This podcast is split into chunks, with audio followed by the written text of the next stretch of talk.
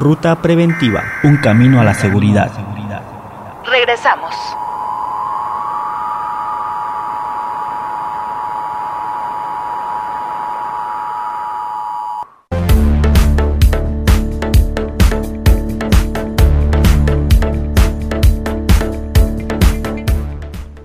Estamos de regreso en su programa Ruta Preventiva. Les recordamos que estamos con la doctora Ana Anaya hablando del tema ergonomía en la era digital, en la industria 4.0.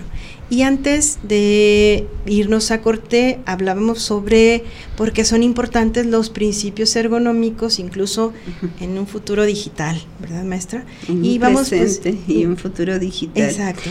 Yo creo que vale la pena retomar eh, en esto de la industria 4, eh, por ejemplo, que hace referencia al Internet de las cosas, ¿no?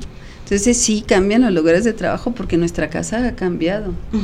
Este, de múltiples formas, ¿no? Desde cómo calentamos la comida en tiempo más corto con menos consumo de energético, de energía se supone más limpia. con ayuda de Siri. Cómo, adquirimos servicios, como muchas cosas. Ah. Sí, el, el, el, teléfono ya no corres cuando te timbra porque lo traes junto de ti, ¿no?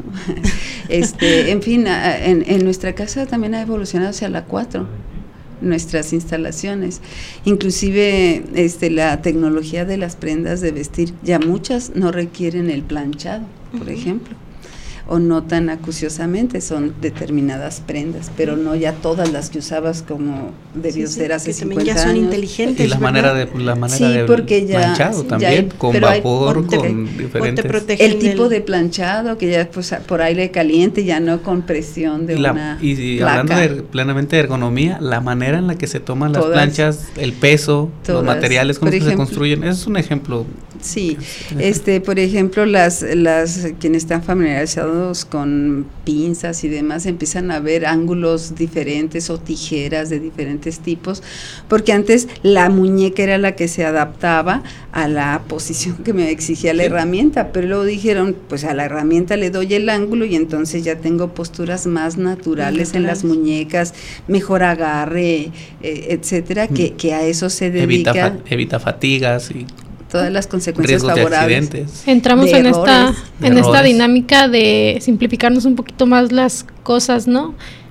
Y hacer más puede ser y hacer diferente, que, que, es un poco lo que dice, de que si los principios continúan, pues continúa de manera particular, porque por ejemplo ahora tenemos mayor exposición a pantallas, porque era tanto en el trabajo como en todos lados. en todos lados. Entonces, eso nos requiere, eh, porque dice, bueno, los ojitos, ¿qué tienen? Bueno, es un sistema muscular también el que hace el enfoque, ajuste. Entonces, el sistema musculoesquelético eh, refleja la exposición a factores de riesgo ergonómico y entonces, eh, por ejemplo, la intensidad luminosa, también el alcance de los puntos de observación que por el trabajo en la vida cotidiana tengo que hacer.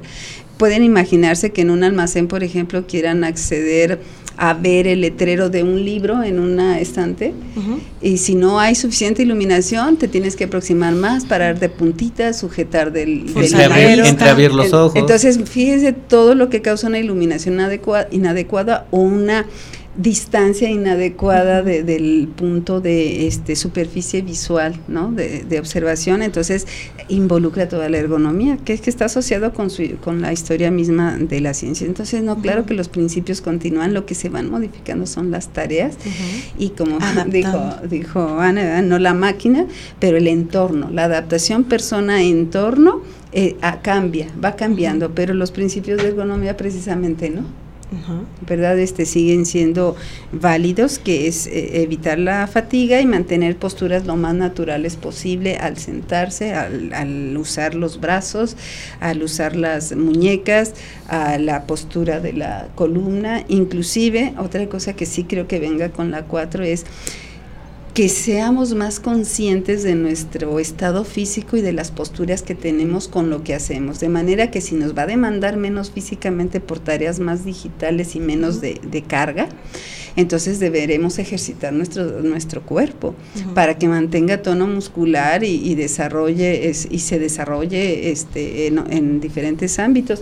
Si no, nos puede pasar que sea demasiado, un exceso de una postura sostenida, sentado o sin actividad física, pues tenderemos a perder tono muscular y a, deformar ciertos segmentos osteomusculares que pues se van a reflejar con el tiempo en, fatiga este y en un daño y en un deterioro que, que termine por por impedirnos movilidad o, causarnos dolor. Que, incluso también algunas marcas ya están como considerando esa parte, ¿no? Hay teléfono, hay, hay celular, más, bien relojes que te dicen ya, ya es hora de que te pares, caminas, ¿no? Esa es un poco la, la parte de la, tendencia, de la ergonomía cognitiva que se le llama, o sea, es, es limitar la necesidad de revisar secuencias de pasos amplios y de análisis y toma de decisiones. Entonces, algo que te ayude de manera un tanto conductual a decirte, bueno, si tú necesitas dar tantos pasos, pues yo te voy recordando los que llevas o sí, es, es un poco lo que hablamos del Internet de las cosas y luego pues se te quedó el reloj, pero puedes interconectar de manera inalámbrica vía Wi-Fi u otros medios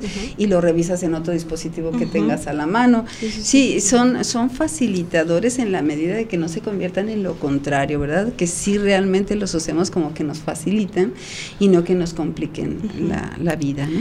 Entonces, maestra, perdón, maestra por la costumbre, pero sí, doctora, la doctora Ana Naya, podríamos decir que la solución y contribución a la salud es de esta norma es, es pues es muy, importante y es muy muy pues es que ve todos los aspectos de la vida de sí, aunque no sea, y recreativa de un ser humano. Ah, esa es esa es la importancia, por eso yo este creo que también este como una oportunidad que este programa abre es el poder decir tanto a colegas eh, o desarrollar un tema con colegas eh, hasta cierto punto técnico, pero también eh, como en, en, nuestra vida cotidiana como personas, ciudadanos, este, en nuestras familias, en nuestros espacios más íntimos como el hogar, eh, esto no sirve. Entonces, son muy sencillas las metodologías que vienen como para hacer una primera priorización de aquello que nos puede estar afectando y yo creo que eh, en cierta medida algunas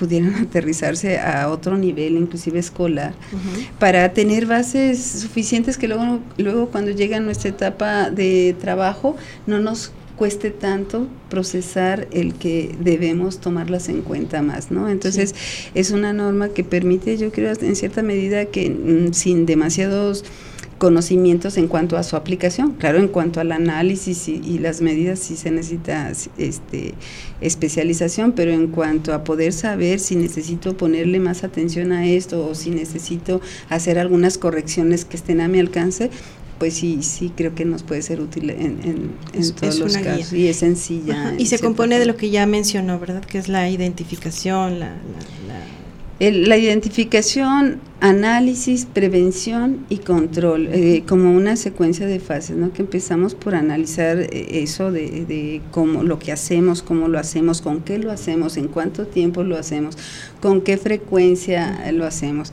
Eh, si es la mejor técnica, si es una carga adecuada o me estoy excediendo, eh, en fin, ¿no? O, eh, todos estos aspectos sí, sí este, los involucra. Recordar que la norma está contemplando en una primera parte de tres que anuncia que tendrá el manejo de materiales de forma manual, que es la que ya se emitió, viene una de posturas forzadas y otra más de movimientos repetitivos. Entonces, en cada una de ellas dirá cómo se identifican, analizan, eh, previenen y controlan esos factores de riesgo asociados a esas actividades.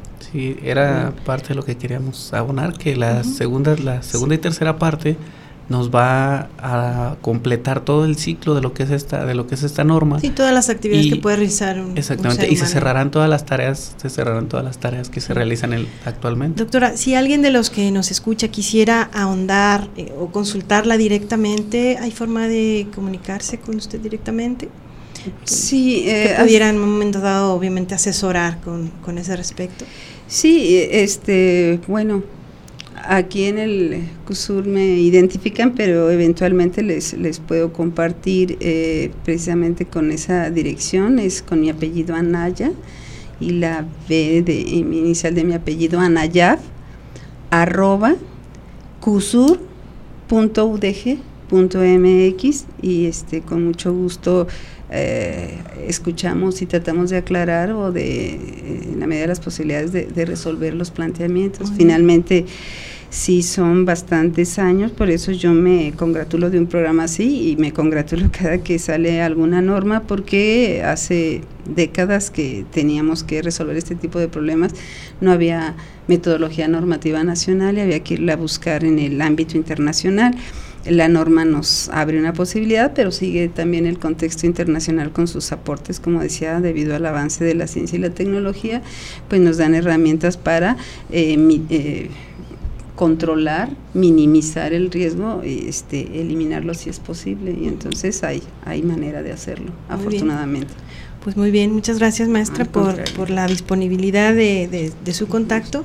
Y bueno, pues sabemos siempre, siempre es insuficiente, compañeros, no me van a dejar mentir el, el, tiempo, ¿verdad? Pero bueno, eh, creo que, que, lo abordamos de una manera general, pero sí muy pertinente. Espero que las personas que nos están escuchando se queden por lo menos con la idea general y ya saben el contacto para ahondar un poquito más. Y si son representantes de, alguna empresa o encargados de las áreas, pues, pues pueden consultar a la doctora. y que también tiene interacción, tiene interacción entre sus materias y los alumnos y esa vinculación con las empresas. Digo, también puede ser por ahí una vía, ¿verdad? Viendo por medio de, la, de, la, de las materias y la intervención, es como una manera que usted guía a los alumnos que están ya en un proceso muy avanzado de formación, donde pueden... Que, esa es otra alternativa, desde luego este, eh, estoy a sus órdenes, pero cada semestre egresan un número este, importante para el contexto regional, estatal y nacional de profesionales en la seguridad laboral y protección civil aptos y preparados, me consta, ¿verdad? Si no, no progresan en, su trayectoria.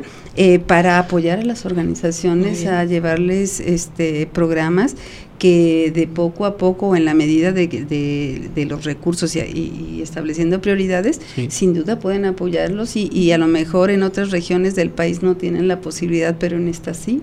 Personas que se forman, eh, que conocen el funcionamiento del organismo humano, cómo conocerlo, diagnosticarlo y que también saben estudiar los puestos de trabajo y con metodología este, válida.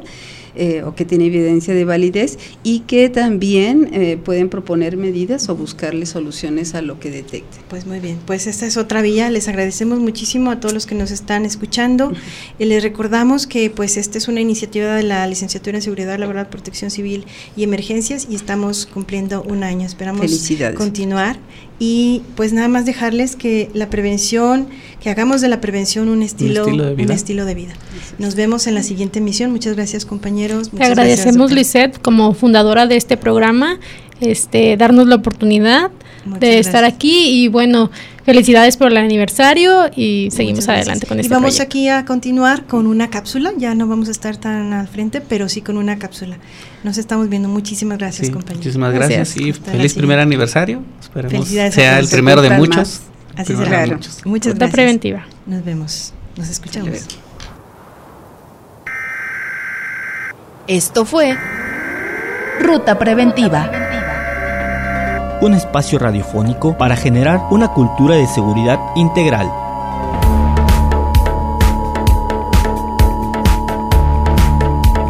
Escúchanos en nuestra siguiente emisión.